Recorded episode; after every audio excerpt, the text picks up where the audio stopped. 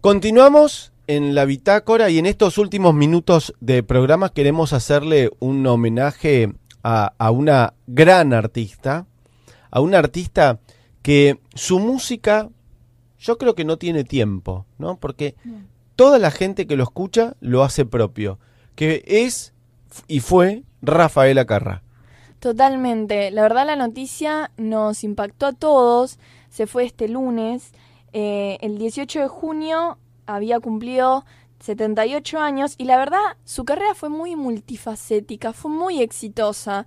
Eh, la verdad ella al subirse a un escenario cantaba sola, sin absolutamente ningún, ningún bailarín ni corista. Ella cantaba sola y hay algo que se ha pasado de generación en generación, que es el movimiento de cabeza cuando ella cantaba, el típico corte de Rafaela, y que cada vez que ella cantaba movía la cabeza, que la verdad es, es increíble.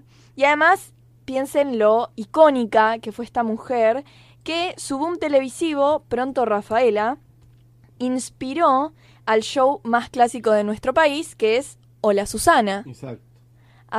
Y es una mujer que vos sabés que ha pasado muchos años. Ustedes piensen que ella conquistó em, la Argentina con, una, con, un espectáculo que trajo entre el 77 y el 78 en la Argentina, que estuvo en Mar del Plata haciendo temporada.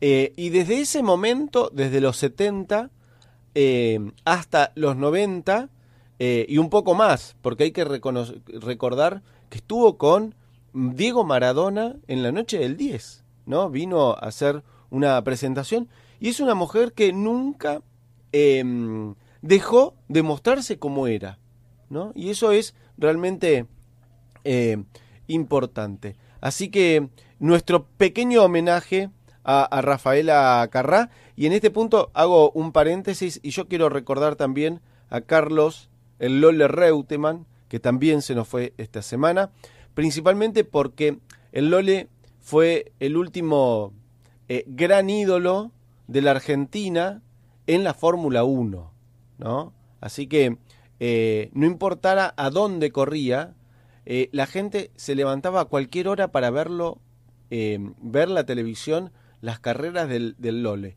Así que un, un recuerdo también para Carlos Reutemann, que, bueno, tuvo su paso por la política, fue dos veces gobernador de, de Santa Fe y estuvo a casi ser presidente de la Argentina. Así que, bueno.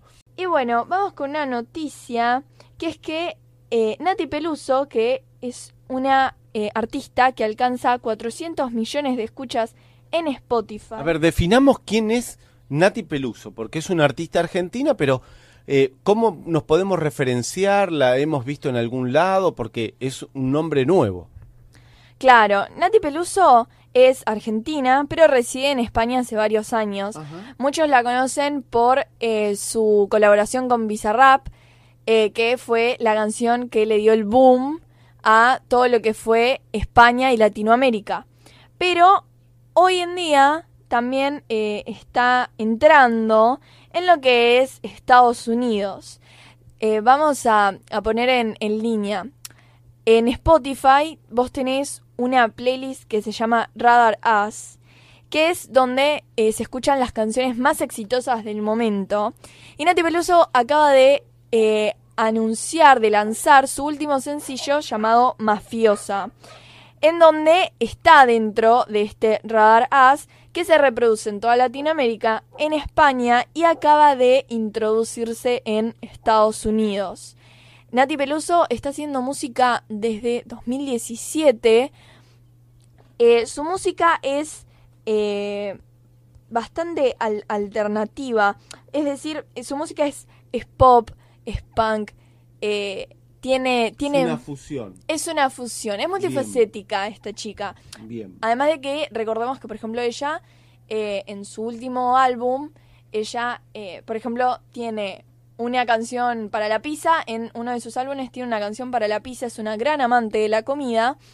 Y también en su último álbum eh, fusionó lo que es la música con la gimnasia artística. Ella hacía gimnasia artística de chica, eh, entonces fusionó como estos dos grandes amores que ella tiene. En su anterior álbum hizo la música, fusionó la música con la comida y en su último álbum eh, sus otras dos pasiones. Bien.